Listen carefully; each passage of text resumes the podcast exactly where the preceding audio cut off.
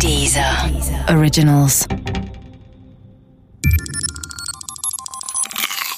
Wissensnacks. Jahrbuch. Anekdoten, große Tage, Momente und Zitate. I have a dream. Aus heutiger Sicht ist eine solche Welt nur noch mit Mühe vorstellbar. Und wüsste man es nicht besser, dann hielte man sie für nicht von dieser Welt. Eine Welt nämlich, in der der öffentliche Raum zweigeteilt ist. In einen Raum für Schwarze und in einen Raum für Weiße. Kinositzplätze für Schwarze und Kinositzplätze für Weiße. Getrennte Toiletten, Waschbecken, Parkbänke, Bürgersteige, Wasserspender, Schwimmbäder, Krankenhäuser, Schulen, Universitäten und so weiter. Von Ehen zwischen Schwarzen und Weißen ganz zu schweigen.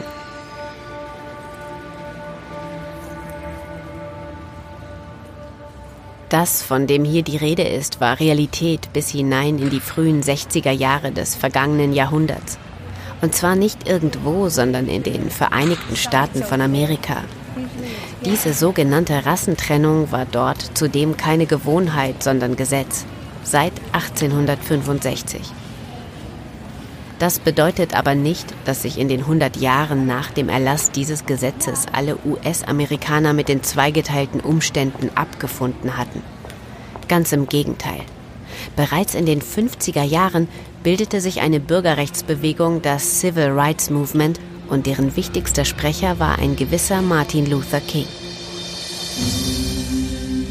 King wurde 1929 im Süden der USA im Bible Belt, genauer in Atlanta, Georgia, geboren, also der Stadt von Red Butler und Scarlett O'Hara. King selbst hatte schwarze Hautfarbe, war Baptistenprediger und wusste genau, was es zur damaligen Zeit bedeutete, in den USA schwarz zu sein. King konnte reden und seine bedeutendste Rede hielt er am 28. August 1963 in Washington, D.C. vor über 200.000 Menschen. Es ist die berühmte I Have a Dream Rede. In dieser Rede erzählt King von seinem großen Traum.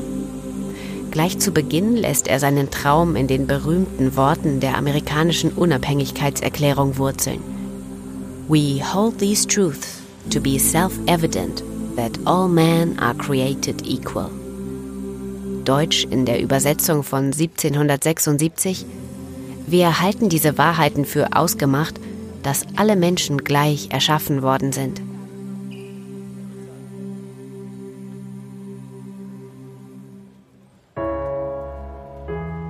Kings Traum ist damit nicht der Traum eines Traumtänzers, sondern die Endstufe, ja, die Vollendung des American Dream schlechthin.